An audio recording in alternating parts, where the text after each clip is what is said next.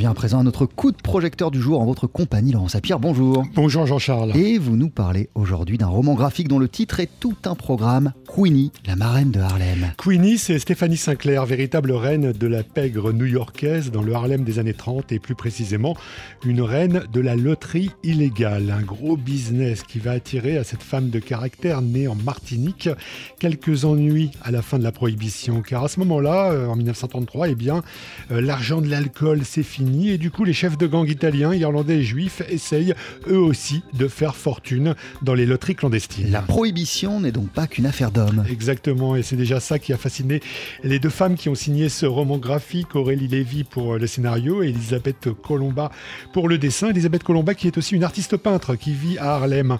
Je vous propose de les entendre toutes les deux en commençant par Elisabeth Colomba. Lorsque j'ai découvert Stéphanie Sinclair grâce à, ma mère qui m'en a parlé parce qu'elle est très friande de, de personnages notoires martiniquais, j'ai immédiatement été intéressée par sa destinée assez incroyable, mais aussi au parallèle euh, que je pouvais faire avec ma vie, parce que je suis d'origine martiniquaise, je suis une femme, et j'ai déménagé à New York, Harlem, un peu comme elle. Et le fait qu'elle qu'on n'ait pas du tout parlé d'elle dans cette, dans cette période où tous les hommes comme Al Capone, Luciano, Dutch Schultz ont pratiquement fait le même business, c'était assez étonnant. Le parti pris, c'était d'en faire une super-héroïne et d'écrire une histoire qui était à la fois, euh, qui respectait une forme de véracité historique, mais qui était aussi trépidante, excitante, à la façon des grands films hollywoodiens. C'était vraiment notre intention.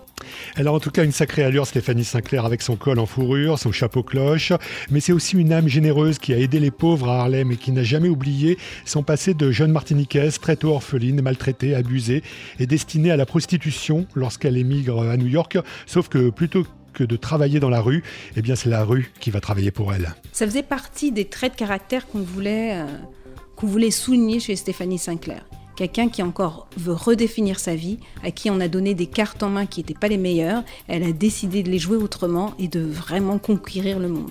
Et pour ça, pour elle, il fallait qu'elle se déplace, qu'elle parte de, la Martinique et qu'elle réinvente sa vie vraiment. On peut aussi rajouter que je pense que le fait qu'elle était martiniquaise a été une carte intéressante à jouer pour elle aussi parce qu'elle se démarquait de par son accent et de par ça, si vous voulez, elle venait d'ailleurs. Ça lui a donné une, certaine liberté, une certaine audace.